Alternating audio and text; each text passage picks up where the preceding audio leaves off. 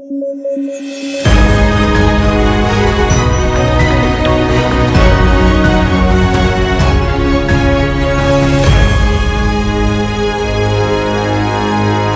noches, bienvenidos a Debate, el podcast de análisis de coyuntura de, Sudaca. Estamos como todas las noches con Alexandra Ames, Paolo Benz y David Rivera para comentar las noticias más importantes de hoy.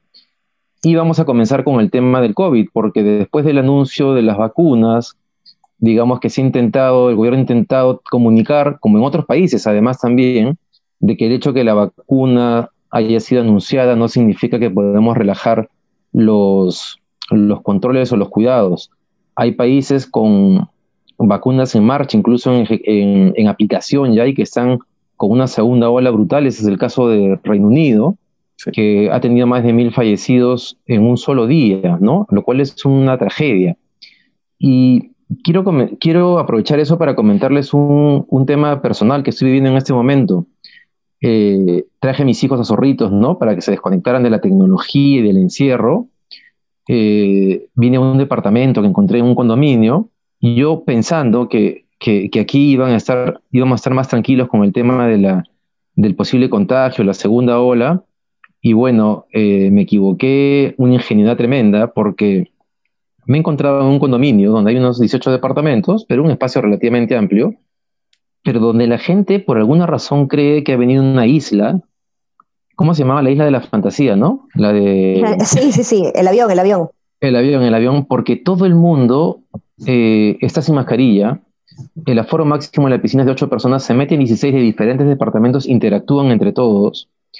Eh, hoy día ya me tuve que poner como guardián eh, haciendo dos cosas. En la piscina, diciéndole a las personas, por favor, este, si unos, un grupo está en un extremo, el otro está en otro extremo y el otro en la mitad, pero no pueden estar interactuando en la piscina. Y después, ahí por un, club donde venden cosas, el bar, la cerveza, este, señores, todo el mundo sin mascarilla, señores. Ya, yo no era un residente, yo era como el, el administrador. Señores, no se puede andar en espacio público sin mascarilla. Y había gente que regresaba a su habitación, sacaba su mascarilla, pero otros que te miraban con cara de, oye, arranca, tío. este, la gente creo que ha, eh, relajado los controles mucho y tal vez sea el principal motivo de preocupación en adelante, ¿no? Que la gente sienta que ya, ya, ya llega la vacuna, entonces relajémonos y relajemos los cuidados. Yo creo que es algo que naturalmente pasa creo que no es aceptable cuando se trata de una mascarilla. Es aceptable, por ejemplo, no querer estar encerrado en tu casa todo el día y que te empieces a bloquear. Es aceptable, sobre todo, por ejemplo, si vives en una casa eh, donde vives con muchas personas y tal, pero no, no usar mascarilla no, no es aceptable. Me parece que es lo, lo que normalmente ocurre. Se, se, tienden a relajar los controles, pero no es, no es en absoluto aceptable. Sí, yo creo que... es un poco harta, ¿no? Dale, Ale. Eso, eso, es que tiene, tiene que ver con eso. Yo creo que es un, un tema bastante psicológico que eh, no, no, lo, no lo, o sea, lo trato de entender, pero eso no significa que lo apruebe. Y eh, a lo que me refiero es que la gente de alguna manera ha estado encerrada, ha estado confinada, ha vivido mucho estrés, mucha presión, el, colegio no ha sido fácil, ¿no? Los niños en la escuela, la educación virtual no ha sido fácil y, no ha sido fácil no solo para los niños, sino para los padres que han tenido que trabajar y educar a la vez. Entonces, seguramente en este momento ellos se encuentran de vacaciones y han querido pues desconectarse y han creído que eso significa que el virus no existe, ¿no? Desconectarse de la pandemia también y eso lamentablemente no es posible. ¿No? Y eh, por eso es muy importante ver el caso justamente de Londres que acabas de mencionar, David, en donde la cosa está terrible, pero a la vez sepamos todos los peruanos que Londres, en donde la cosa está terrible y cada día mueren más de mil personas, porque esto no es solo de hoy, sino que ya se viene registrando de días anteriores, eh, es un país en donde además de que se está sucediendo eso, ya se está vacunando. Entonces, no creamos que porque la vacuna ya va a llegar a Perú, esa es la gran solución eh, a todos nuestros problemas pandémicos, ¿no? Entonces, por favor, cuidémonos, eh, no nos olvidemos que esto no ha terminado y que también tenemos que poner nuestra parte para ser muy responsables en lo que está pasando. Tenemos un año por delante todavía. Eh, van a llegar las vacunas para primero el personal de salud, luego será la policía, luego serán los adultos mayores y luego el resto de los mortales, me imagino que entraremos en una especie de, de pinca para ver cuándo, cuándo nos toca, ¿no? Entonces hay que, hay que mantener este, la responsabilidad. Es difícil psicológicamente, como dices Alejandra, ese creo que es el principal tema. La gente, pucha, el, el, tema de estar encerrado y preocupándote todo el tiempo del asunto es, es tedioso, ¿no? Nos ha tocado una cosa bien, bien difícil. La campaña de publicidad que va a lanzar el gobierno tendría que reforzar no solamente estas campañas que existen contra las vacunas y sus supuestos efectos adversos, sino también recordar tal vez que seguimos en emergencia, ¿no? Que seguimos en emergencia y que eso todavía no ha acabado. Y, que eh, lamentablemente uno no se puede desconectar de eso, ¿no? Por más que salgas de vacaciones. Es verdad. Mira, para venir acá nos hemos hecho molecular. Como éramos tres casas diferentes, nos hemos hecho molecular sin que sea una obligación, simplemente porque íbamos a interactuar tres familias. Por supuesto. ¿No? Es decir, ok, en cada casa uno por lo menos, en una casa dos, porque alguien había tenido una, una cercanía en un parque con alguien, pero así como ya como recontra extremo. Ya sé que no se puede pedir eso a todo el mundo, pero, pero sí es importante que tengamos esos, esos cuidados. Eh, bien, luego, eh, hay un tema que ha generado mucha controversia, distinto tipo de críticas, que ha sido el lanzamiento de de la lista parlamentaria para el Congreso del Partido Morado, donde aparece Julio Guzmán manejando un bus al cual van, van subiendo eh, y se van presentando a los candidatos más importantes eh, al, Congreso. Me parece un video, a mí me pareció que funcionaba eh, en términos publicitarios, mediáticos, que es una buena manera de presentar a tu equipo de campaña, además si quieres llegar a un público mucho más amplio. Pero bueno, han habido críticas muy fuertes, ¿no? Este, una de ellas, que no sé cómo lo ven ustedes, a mí me pareció una exageración decir que Julio Guzmán no tiene licencia para manejar. Totalmente. Seguramente ni lo ha, o sea, lo ha manejado una cuadra para recoger a la gente, lo han filmado y se ha bajado y ha entrado un chofer a conducirlo, o sea, pero, pero creo que el comercio levanta su nota por ese lado, me parecía así como, yo pensaba que estaba leyendo el trome, no sé si exagero. No, no, eso, eh, el, comercio exagerado y me parece que exagerado como una saña innecesaria, ¿no? O sea, es como que vengan a dar una película y los actores no tengan el brevete peruano y, le, y salgan a decir, además de repente es un carro alquilado y el carro tiene papeletas de anteriores choferes y salgan a decir, ah, no, esa película estaba, está absolutamente vetada debería estar vetada o es condenable. Eso me parece eh, exagerado. Lo que sí yo veo en el video es que yo sí siento que es como cuando le pones barrio a un restaurante que tiene un menú de 30 soles. O sea, sí, sí, sí siento fuertemente como quieren ser y quieren aparentar ser, este, no sé, más de pueblo, por decirlo de alguna manera, y creo que la idea no ha cuajado. Bueno, eh, tienen un hashtag, ¿no? Se han, se han, visto forzados a tener este hashtag, eh, no soy pituco y soy morado o algo así. ¿Cómo es el hashtag? Y así te ves forzado a tener un hashtag que no soy pituco, soy morado, es porque eres pituco. claro, claro. Eh, pero bueno, no, a mí, a, mí también, para, para, continuar con lo que mencionas, David, a mí también me parece una exageración, me parece anecdótico, ¿no? Pero una cosa es que lo diga Juan Pablo León, digamos que es el que permanentemente está fiscalizando, es un periodista que yo respeto, además porque como les comenté la vez pasada, a través de debate. Yo soy un colectivo, Cruzada Vial, en donde vemos muchos temas de tránsito.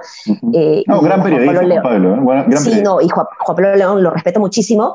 Eh, y me parece anecdótico, digamos, que, que, lo, que lo plantea así, pero ya que el comercio vaya a denunciar una cosa como esta, pues es, es, es, no, no, no, da, digamos, ¿no? O sea, evidentemente esto es una pauta publicitaria, se ha filmado, como bien dices, Paolo, en, en, una cuadra, ¿no? Entonces, eh, no, no, hay ningún problema eh, al respecto desde el punto de vista del tránsito y lo puedo decir con, con, el respaldo técnico, digamos, que tengo en la materia, ¿no? Verdad que tú has metido en el tema. Pero además el comercio, no sé si han visto ahora en la tarde, alguien ha publicado, porque ellos sacan como, eh, o sea, digamos, la segunda parte de su noticia, o sea, la primera es la que Guzmán no tiene la licencia X y la segunda es que esa empresa tiene un montón de multas.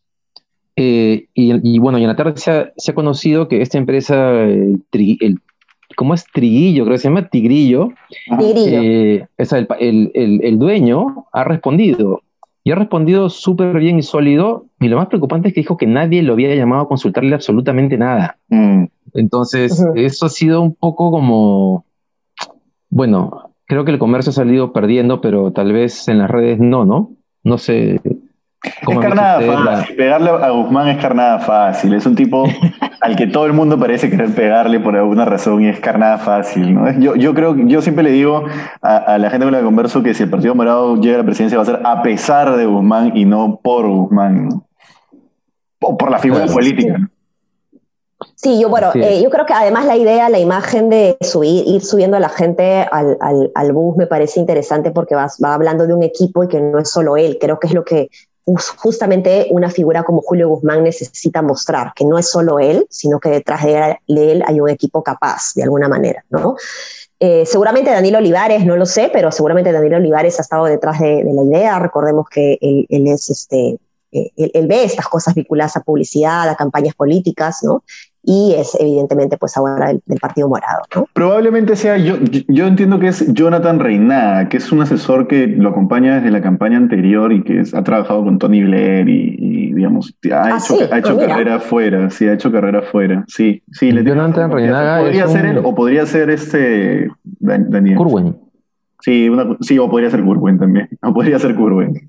Pero Curwen no hace, Curwen no hace, no hace eh, marketing político. No, eh, no, él es asesor, asesor de comunicaciones de la bancada. Claro. Si todavía lo sigue siendo, hago la tingencia. No sé si todavía lo sigue, pero lo ha sido, lo ha sido hasta hace poco por lo menos. Oye, Paolo, ese dato de Jonathan Reinaga no es un dato menor porque, digamos, la disparada de Julio Guzmán en 2016 de alguna manera tenía como cabeza creativa, ¿no? Sí. A él. Sí. Es un tipo que ha hecho campañas en otras partes del mundo. Bueno, no sabía que está de vuelta en esa campaña, pero, pero, pero podría ser. Sí, sí, sí, sí, sí. Pablo, tú querías mencionar sí, una cosa, una cosa, una cosa importante. Sí, y, que, y que en realidad es... Eh, a mí, me, a mí me da rabia, que es que la policía está promocionando en sus redes sociales la incautación de, de 200 mil soles en productos este, que no tienen este, copyright, en productos copyright dice, personal policial intervino a una persona que comercializaba 2.500 prendas de vestir con imágenes, una persona, 2.500 prendas de vestir con imágenes de, personas, de personajes protegidos en el cercado de Lima. La mercadería estaría valorizada en 200.000 soles y se incautó con presencia de, representantes de la fiscalía. Y lo que han hecho es incautarle a una señora su mercadería porque vende polos de Frozen. Eso es inaceptable. Ah, estamos en un país en el que el 70% de las personas sale a ganarse la vida haciendo ese tipo de negocios. O sea, eso es no solo estar absolutamente de espaldas a la realidad, sino es decirle, oye, somos tan ridículos que en realidad de preocupar, en vez de preocuparnos por lo que nos deberíamos preocupar, que es por la seguridad, que es por ser una institución un poco más limpia, que es por no dispararle canicas con plomo a los manifestantes cuando están manifestando, etcétera, estamos preocupándonos en cautar polos de Frozen, ¿no? Me parece, a mí me da rabia no, no, no, no, A, mí también me, no, me, me, preocupa, ¿no? O sea, yo creo que, a ver, por un lado, evidentemente necesitamos eh, instituciones sólidas, necesitamos el respeto eh, a, las normas, necesitamos un marco normativo, ¿no? El, rule of law, digamos, ¿no? Como se dice, el respeto a la ley, pero eh, acá estamos viendo una policía o unas fuerzas del orden que sirven a quién? A la corporación Disney o a los ciudadanos peruanos. Exacto. ¿no? O sea, me, dan ganas de retirarme en este momento de Disney Channel Plus, ¿no? Y, y, pasarme a Cuevana en venganza por lo que ha sucedido, te juro. Sí, porque además a Disney le, o sea, le vale madre. claro, le vale madre esta vaina. Absolutamente, absolutamente. Nunca iba a vender esos 2.500 prendas porque los hubiese vendido a un precio que para la gente peruana es inalcanzable para, digamos, para, ¿no? Para, para, le, están haciendo branding, de repente esa gente después va a ver Frozen, entonces Frozen 30, no sé, o sea.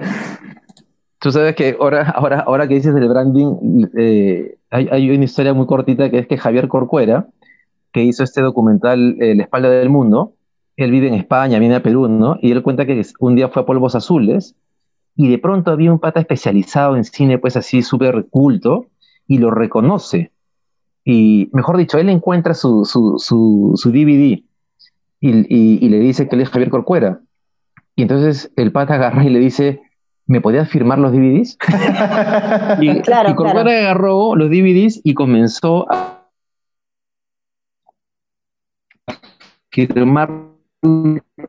O sea, hizo uno y le puso la dedicatoria en Polvo Perú, va, y en Pueblos Azules han replicado ese, ese DVD con la firma de Javier Corcuera y él está feliz. Eh, se publicita, se, se amplifica, pero más allá de eso, lo que ustedes decían es importante. La policía tendría que estar dedicada a la que es la seguridad ciudadana y no estar en ningún sentido. Sí, en fin. hoy, hoy, de, acuerdo. de hecho, a lo que, a lo que mencionas, este, David, eh, es, es, interesante porque, mm, eh, por ejemplo, para el Festival de Cine Latinoamericano, eh, que se hace en Lima, ¿no? todos los años, los cineastas van a dejar sus películas a polvos azules, porque hay un puesto específico de polvos azules para conseguir cine latinoamericano y los mismos cineastas o los mismos productores de las películas van a dejarlo ahí. O sea, ya, ya, se sabe que es, es, es, un tema ahí, eso me lo han contado gente que, que trabaja en la organización del festival y además, y es una cosa importante, que es que hoy y desde hace mucho tiempo a ti te pasa algo, te roban, te chocan, te, pasa algo en la calle y tú ya sabes que la policía no te va a ayudar, no te va a conseguir, no te va a atrapar al ladrón, no va a conseguir a la persona que te chocó y se da la fuga, probablemente te ponga trabas, no te quiera dar el parte, te vas a ir a la comisaría, te vas a hacer para 12 horas. La mayoría de personas se la piensa dos veces antes de tratar con la policía. Y, y, que, y que enfoquen sus esfuerzos en esto es, o sea, es como, es una, es como decirle al, ciudadano normal y decirle, estoy en tu contra, ¿no? Oye, les puedo comentar una cosa de campaña que acabo de ver en redes, es que es graciosa. Un pintor ha agarrado y se ha parado en la puerta de un local de Alianza para el Progreso y ha comenzado a pintarrajearle todo, toda la fachada con la palabra estafadores. ¿Por qué? Contrataron a ese mismo pintor para que les pintara la fachada del ah, local, quedaron en mil soles y cuando fue a cobrar le dijeron que estaba cobrando muy caro, que ya no le iban a pagar esa plata. Entonces el pata en vez de, cobrar simplemente se dedicó a... APP, APP, APP David, APP. APP, Alianza para el eh, Pero es que es básicamente lo que han hecho en el Congreso en los últimos, en el último año. Decían que iban a votar de una forma y votaban en la otra. Es básicamente la forma en la que, en la que hacen vida, ¿no? Eso, me eso me recuerda también a la gente que fue al local de Fuerza Popular también a pedir que les paguen porque no les estaban pagando por las marchas que habían organizado. bueno, Increíble. Estamos en eso. Bueno, acabamos, creo, ¿no? Sí, hemos, hemos sí ya se nos pasó la hora. Hoy día. Bueno, muchas gracias por estar ahí. Seguimos mañana. Un abrazo para todos. Un abrazo. Listo, un abrazo.